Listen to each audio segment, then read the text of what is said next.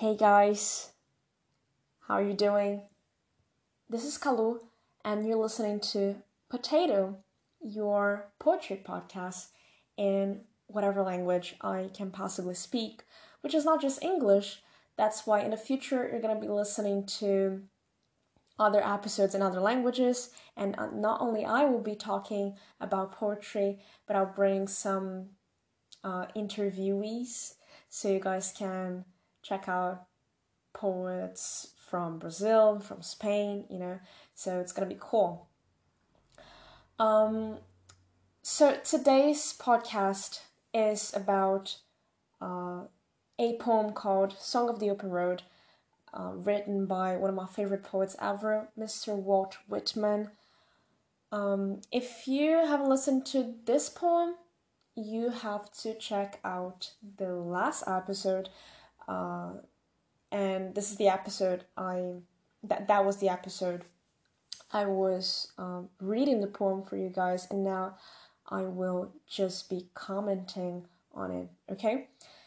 Um, yeah. So I've been introduced to Mr. Walt Whitman during college um, by one of my greatest teachers ever, uh, Miss Maura. I forgot her last name. Kezi, yes. Um, Maura Kezi, uh, or Chezi. I think it was Kezi because she was, um, like, it was an Italian name. So, um, when she introduced uh, Whitman to us, it was love at first sight or love at first reading. And I like Song of the Open Road was not the first poem I read of his. Then, well, I had to like browse more of his stuff online, and yeah, I came across Song of the Open Road. I don't know, I don't remember when or how, but like the first time I read it, it was um how can I say that? It was mind boggling. It was a, a game changer because not only did it communicate it to me about a strong desire that I have within my core, but it encouraged me to pursue this dream. You know, so this poem talks about traveling the world. And yeah, this this is what I want to do in the future. Uh, I have I think I've always wanted that. Like always is a big word, but uh, it's been a long time. I have been cherishing this idea of just taking my stuff, say bye guys, like here in my house, and just you know taking a bus, taking a an airplane, hitchhiking, and you know, just next place in the next country, the next city, working, volunteering, you know, getting to know myself, getting to know people, learning languages, learning new skills.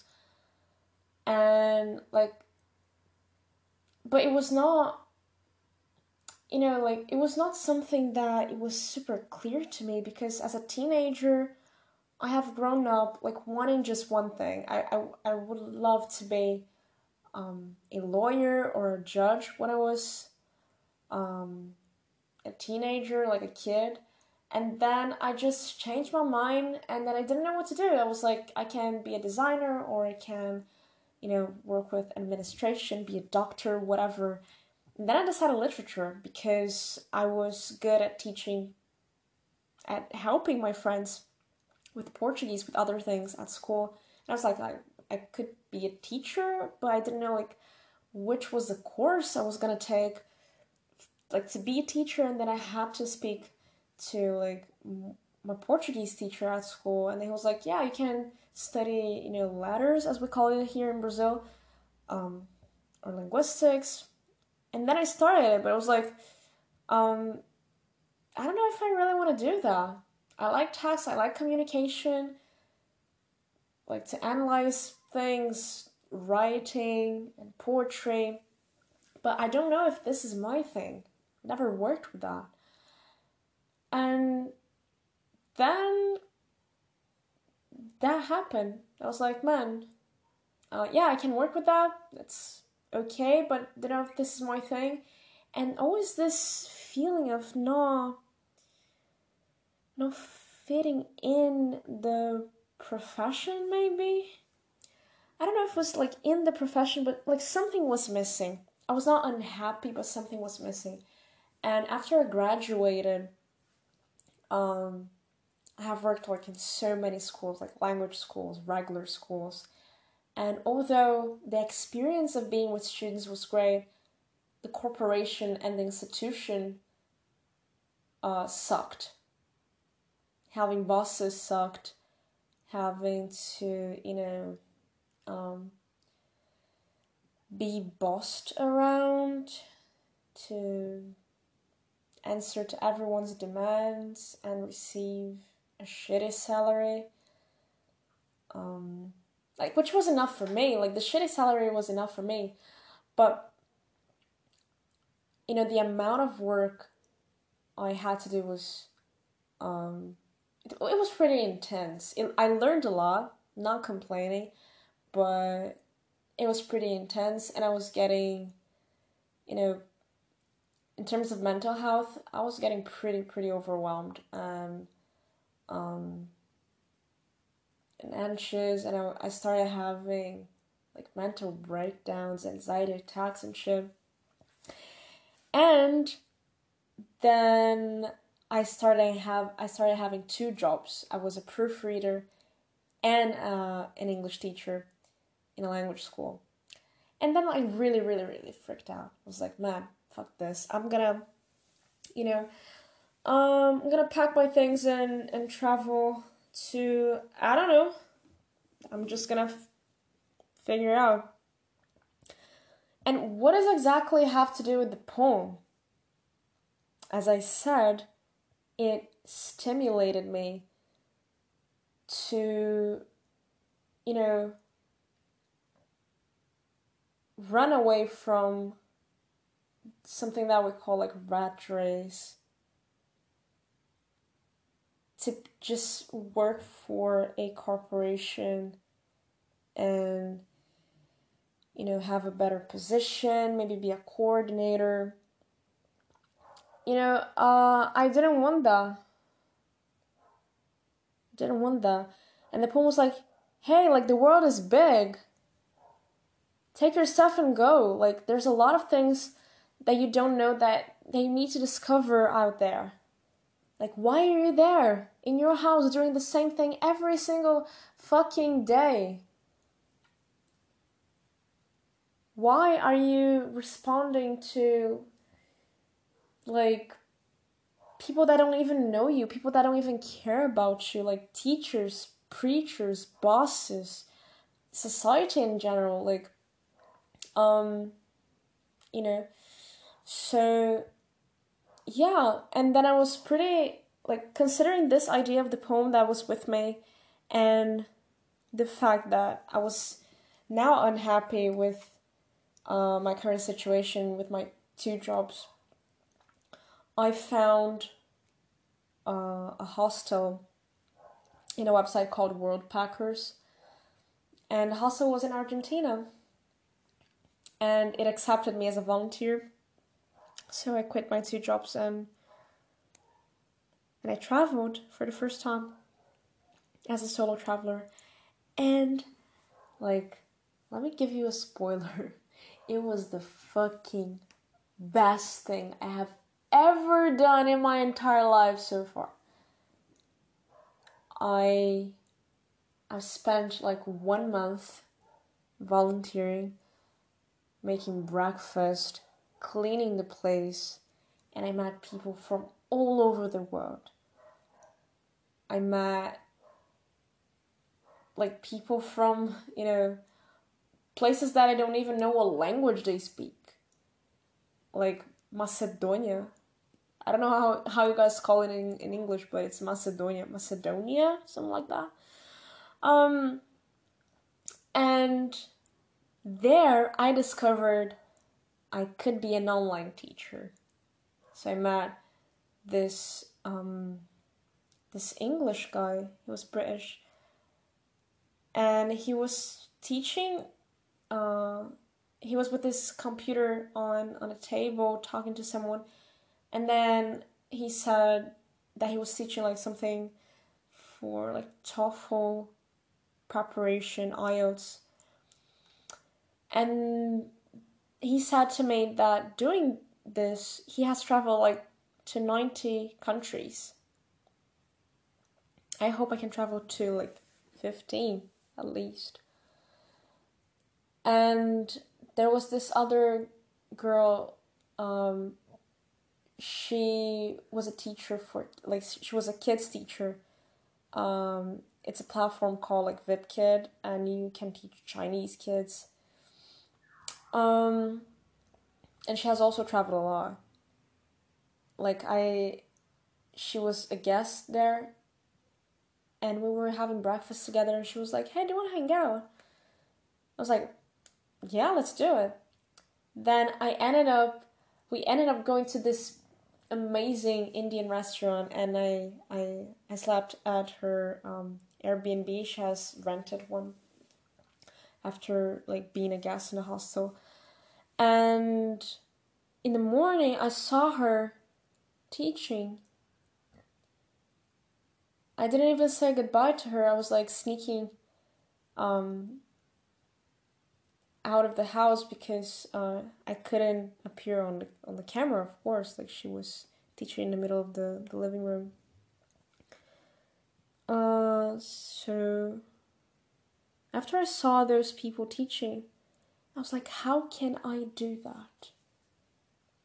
How can I pursue my dream to travel the world while working with something I have learned to do, which is teaching?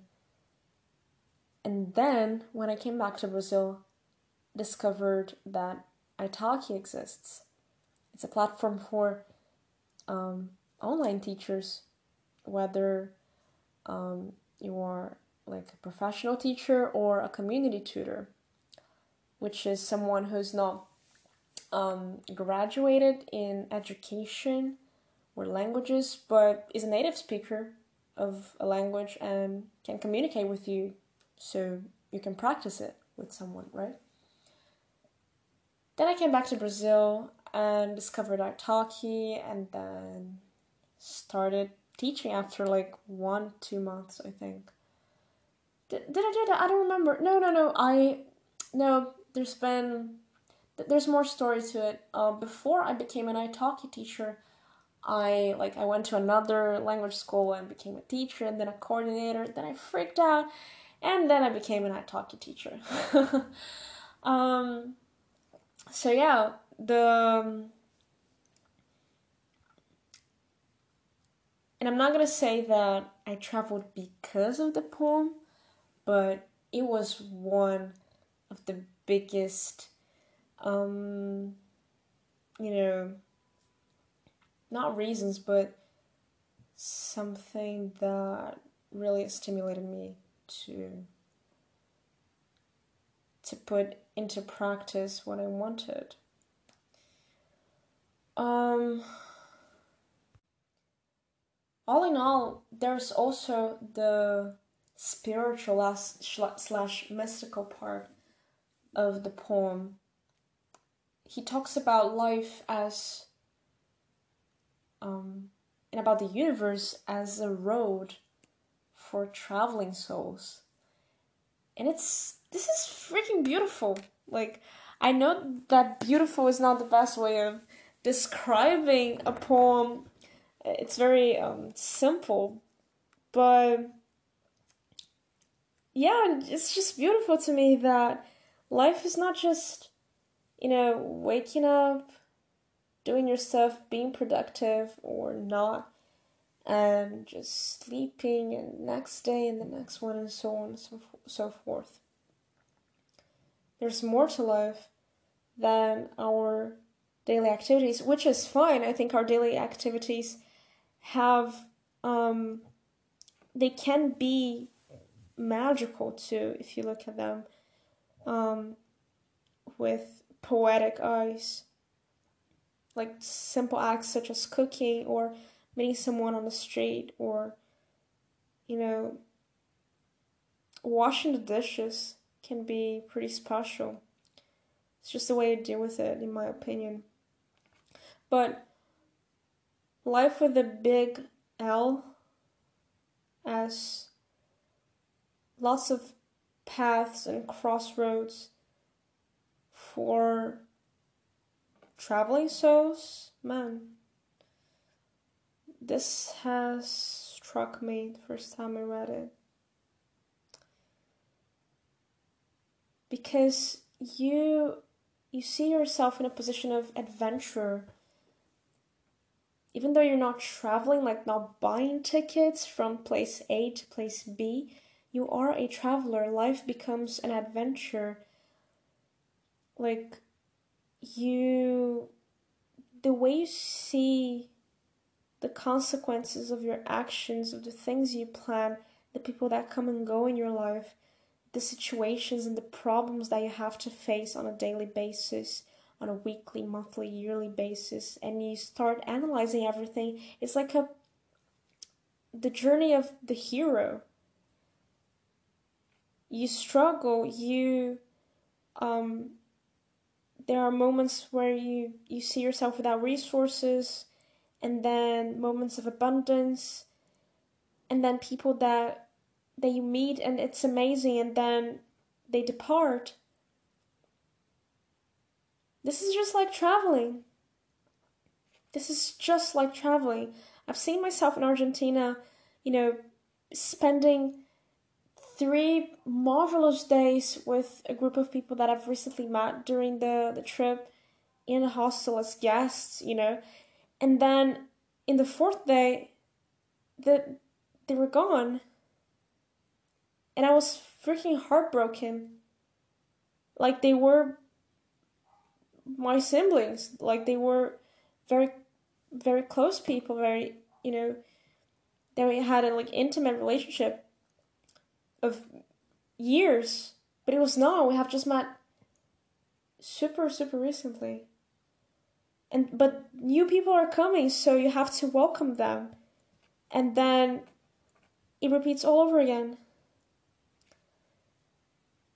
And there's there's this funny feeling of losing and and and and receiving, but you're not really really losing people. They as cliche as it sounds, they are in you. I remember their faces.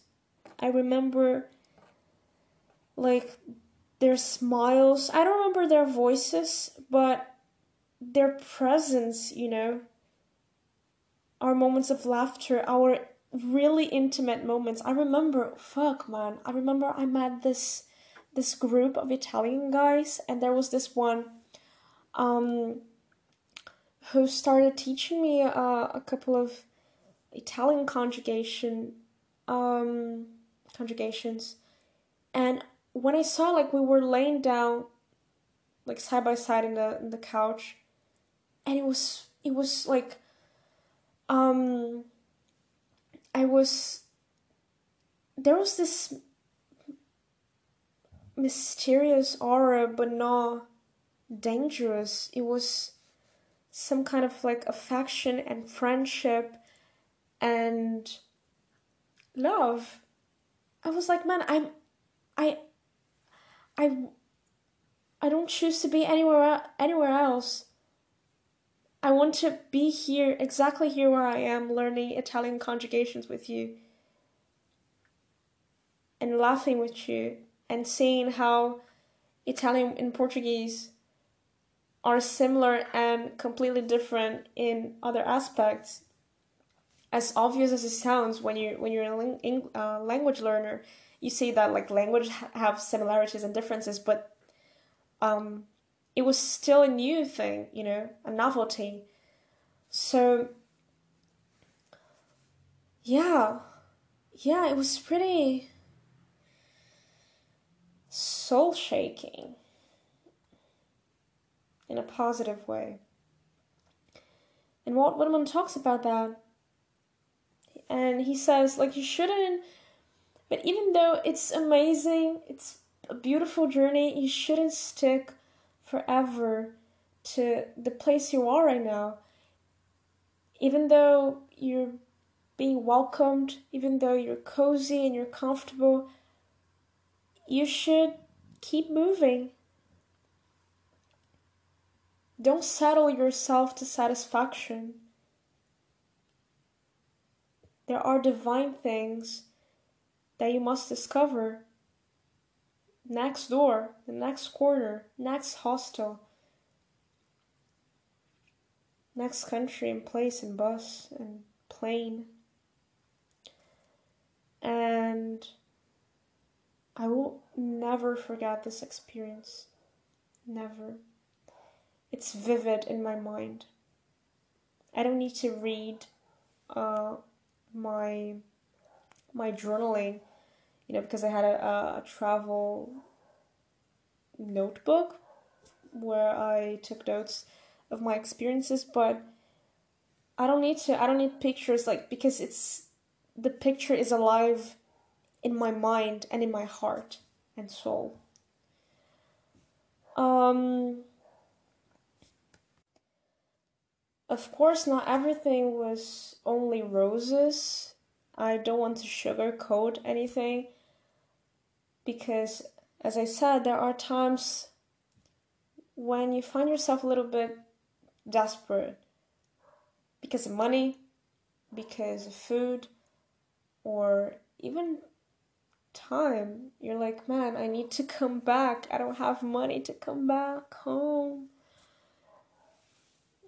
So I kind of used my privilege to talk to my grandparents and say, hey guys, can you help me with this ticket here to come back? And then I pay you, and then I paid everyone. But you get like, ooh, I need money, you know? And I was like pretty um inexperienced so I didn't make money on the road.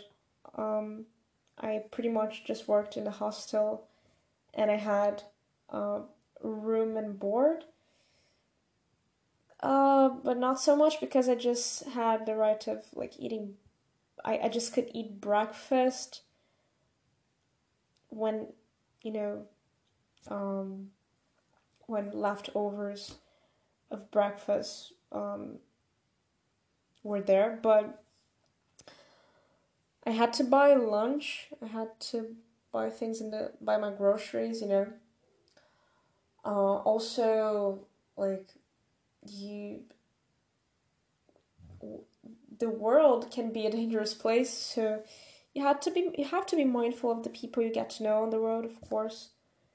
Um, yeah, like that that also happens um, have to be really really careful with the people that you you know hang out with you have to pay attention just pay attention you know and have like this plan b of okay so if something weird happens i just you know call to this cab here or take this bus here. You need to really be mindful and plan your your trip thinking of this of this aspect, right? The, the best part of the trip is getting to know yourself better. When you put yourself in like new situations, you get to know what you're capable of doing and the places where you can achieve considering your intelligence and abilities and skills to get to those places. So yeah you, you really put yourself to the test when you're out there. Um especially when you when you're working on the road to you know afford your trip. Especially that. And um, a really nice lesson about this this matter. Uh, I learned in a conversation with an Argentinian girl. She was saying that the nice part of the trip is not visiting that spot or this spot, is knowing yourself, how you behave, and how you feel when you are there. In that place I visited, which was Cordoba, like 10 hours by bus from Buenos Aires in Argentina, I visited places that were not like that famous as the Eiffel Tower or, you know, Cristo Redentor in Rio. I visited um, Dique El Cajon. Uh, I visited like waterfalls in the middle of like Tanti, which was another city near uh, Cordoba. And those were places who were not famous. They were like pretty much, um, they were not crowded. They were not um, super expensive.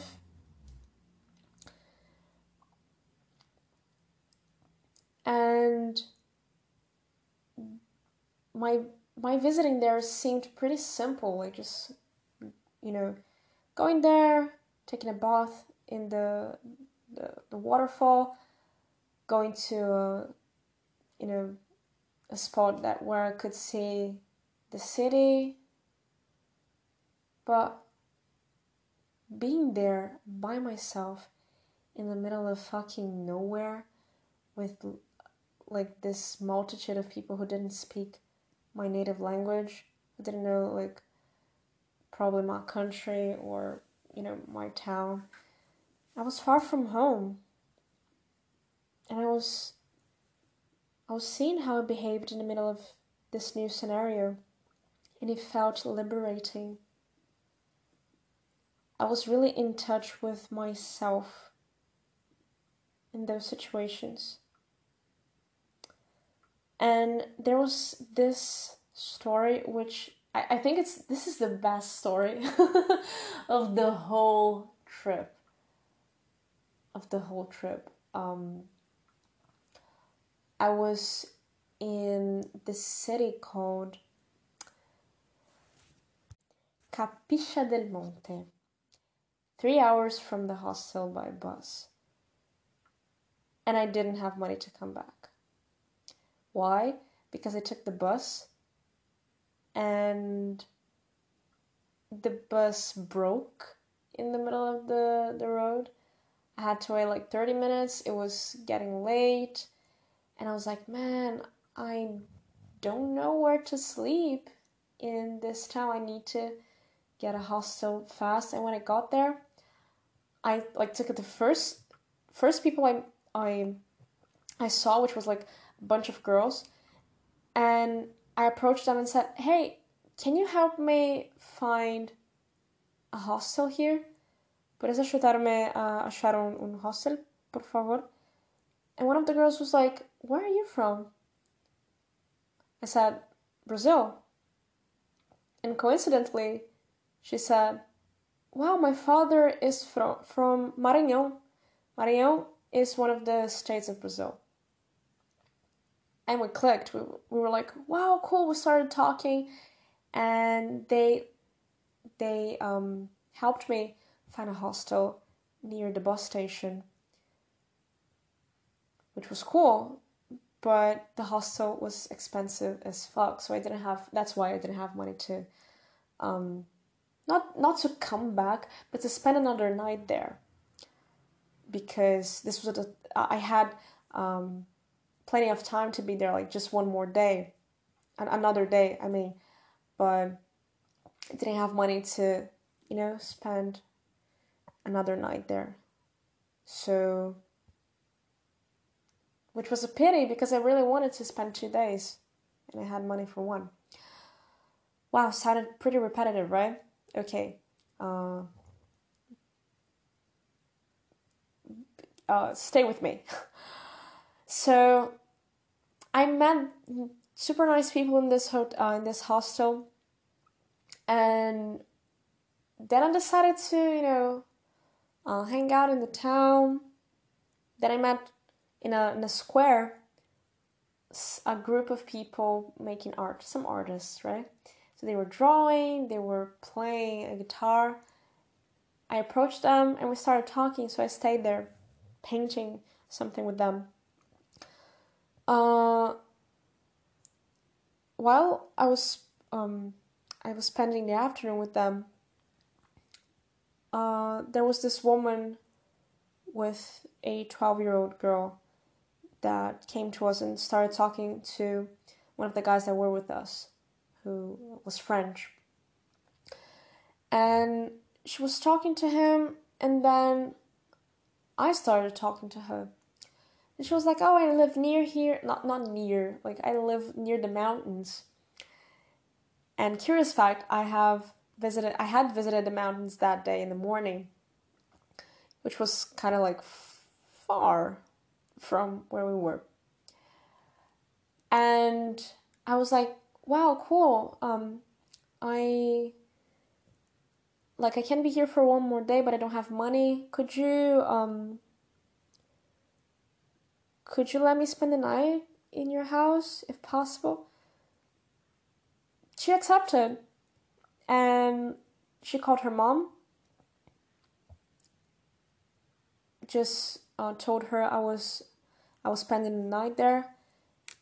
And after like one hour, I saw myself in the middle of the mountains, like near a very, very, very nice landscape of trees and mountains, you know, and uh, a little river in the bottom of it.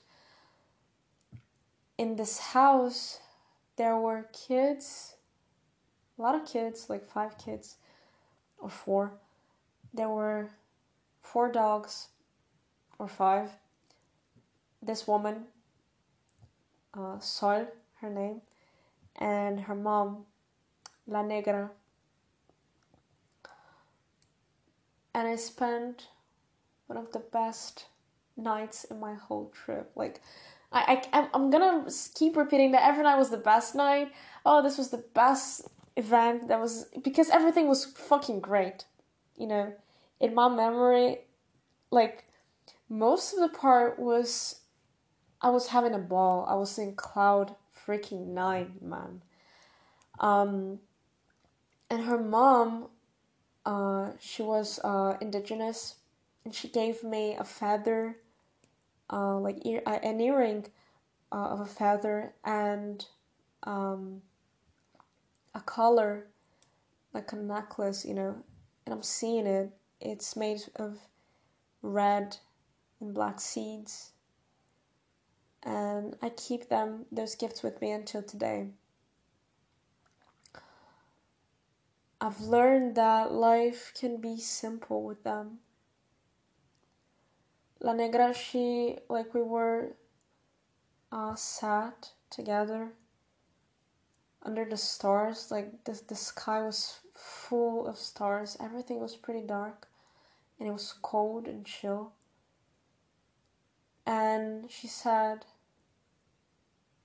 se, se puede, se puede ser feliz sobre todo, like you can be happy. And you can be here with us if you want. You can live with us like my house is your house. There's plenty of food. I don't need your money. We don't have electricity. I don't need that. um, the kids are happy. They go to school and they come back. They're they're great kids. They play together. We sit together to eat. We talk. They play with the dogs. Um, I, I make handicraft. And life is pretty simple and cheap here. Like, you don't need a lot of money to be here. So you have all the resources that you need. You don't need a lot, you know. You can have them, like you can pursue them. But doesn't mean that you need. And I cherish this moment with my life. And that has been written in the poem too, in a way. Walt Whitman talks about majestic men and women. And he says that he carries those people with him wherever he goes. He says, I swear it is impossible for me to get rid of them. I am filled with them, and I will fill them in return. Whatever happens to me, nothing, nothing can take from me those experiences. Nothing. I appreciated the air that I breathed, the houses, the nature, earth, the highway, the buses, people that have been gentle with me or that, you know, have talked like for five minutes with me in the airport. Um, they are within me. And wherever they are, I am within them too. I found that in the trip, like traveling, I can, you know, open my mind to new philosophies, to new ways of thinking. I mean, I can relearn how love works, how giving and receiving and being humble and being hardworking and paying attention to myself and to others. I can learn all of those things and relearn. You know.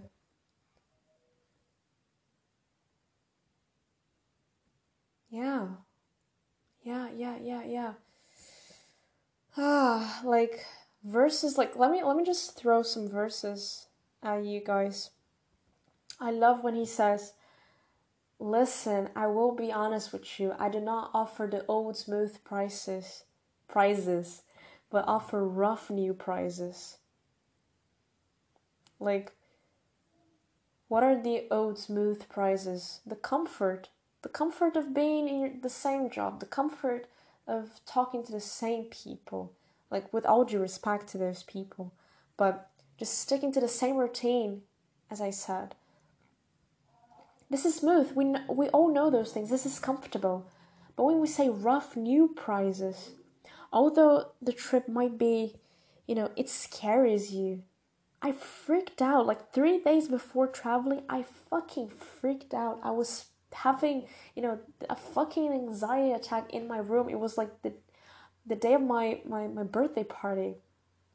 Uh, I travel actually I traveled in the day of my birthday, but my birthday party was three days before, and everybody was in the room, my friends, my family, and I was crying my ass off because I was afraid that three days later I would be in the bus going to, you know, God knows where. You know, Whitman says, These are the days that must happen to you. You shall not heap up what is called riches.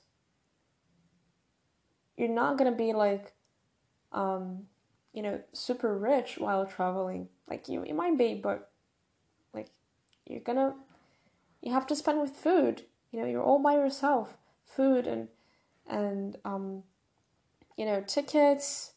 Have to provide everything for you. You know? Um, you hardly settle yourself to satisfaction before you are called by an irresistible call to depart. You shall be treated to the ironical smiles and mockings of those who remain behind you. Um Actually, talking about ironical smiles and mockings, I don't remember of being mocked, but I remember that people were pretty worried, you know, when I said I was traveling by myself.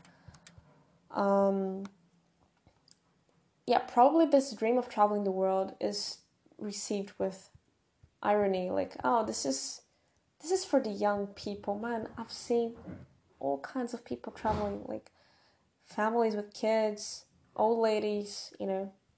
Like there was this old man of like 65 years old, something like that. He was French. He didn't speak 10 sentences in Spanish, and he was there.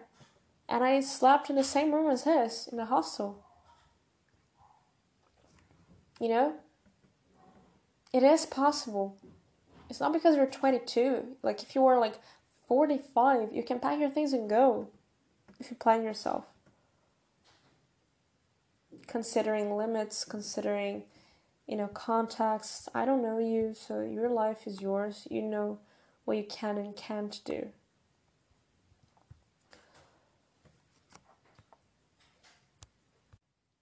And I love a part in, in the poem where he says, My call is the call of battle. I nourish active rebellion. He going with me must go well armed. He going with me goes often with spare diet, poverty, angry enemies, desertions. How does this verse sound to you? What do you think he's talking about? What is this battle about? What is this rebellion about? Rebellion against what? Against like the status quo? Against your own country? Against actual civil wars? So I will um, end the, the podcast with a poem, a letter that I wrote to Walt Whitman. I'm gonna start. Dear, can't call you anything but dear. I now sleep on the mountains. It's cold, and an old lady, who is ageless as we agreed, talks to me about forgiveness, strength, and happiness above all the shit we've gone through. Si se puede, she says. Se puede ser feliz sobre todo, Isabella. Now my heart shows its universality. I fall in love with strangers from every corner of the earth. Now my tongue twists differently each hour. French is really like kissing. German is like surviving from drowning and learning how to breathe again, which is liberating. Spanish is like dancing your th- tongue in places you didn't know your mouth had. English, an old friend, makes me laugh when trying new accents. Italian's like an old cousin that I never met, but we're getting along. And Portuguese, my mother tongue, always reminds me of home. Now I change people's beds and eat what I can. Even if it's from other person, I discovered my rat side. I have stolen dulce de leche from the fridge, but I was forgiven. Then I did it again as a salary for an unpaid job. After all, that's my rat side. Now I see you everywhere. I see you on the travelers' tongues, telling me that the trip is not the landscape, not icons, nor pictures of icons, it is yourself. And when I felt alone on the road, I pictured you blurred, nestling yourself on my chest like a bird, reminded me of my own presence as a company, for I am my own bird too. Now I see you bright and clear in the nothingness of my pockets. I see you underneath people's stories and departure kisses. I see you in the mirror when I wake up in the morning to clean an entire building happily, dancing and waiting for newcomers to have their breakfast. You know, something the breakfast is not so good, but still eat it. They need to have energy, for more land is ahead of them. Others feast like the breakfast is the new holy host, for they need to have energy, for more land is ahead of them.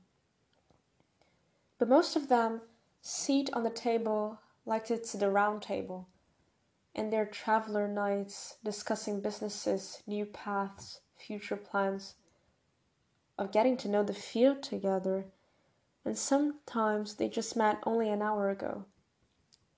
I watch them sing with you songs I play, see me learning my new best friend's behavior, its way of moaning the chords, its lightness upon my welcoming arms. Now I show you cascades, romantic stories, a Scottish guy blushing with a girl's daringness, a lady from the other side of the world loves the same music I do. It was all written on her notebook in a language we share a French boy playing a medieval instrument and searching for spiritual relief was company to a man that became a crazy beggar after losing his family and was welcomed by a new one old ladies traveling together a seven year old relationship falling apart sentimental lone wolves types of man an adventurous brave mother five to seventy one year old people best friends drag queens lovers separated by continents. Each one of these persons and entwining their lives with mine. And wherever you are, I know you are still with an empty pocket and with a heart as full as before. For the universe itself is a road, as many roads, as roads for traveling souls.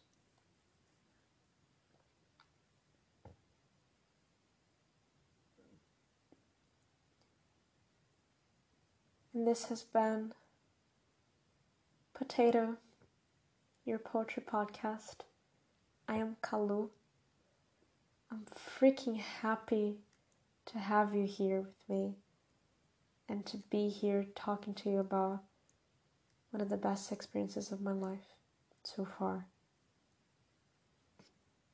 I hope and I know that great experiences are coming for me. I hope. I really, really hope, and I'm working for that. Thank you for tuning in. Thank you for listening. And see you next episode. Kalu out.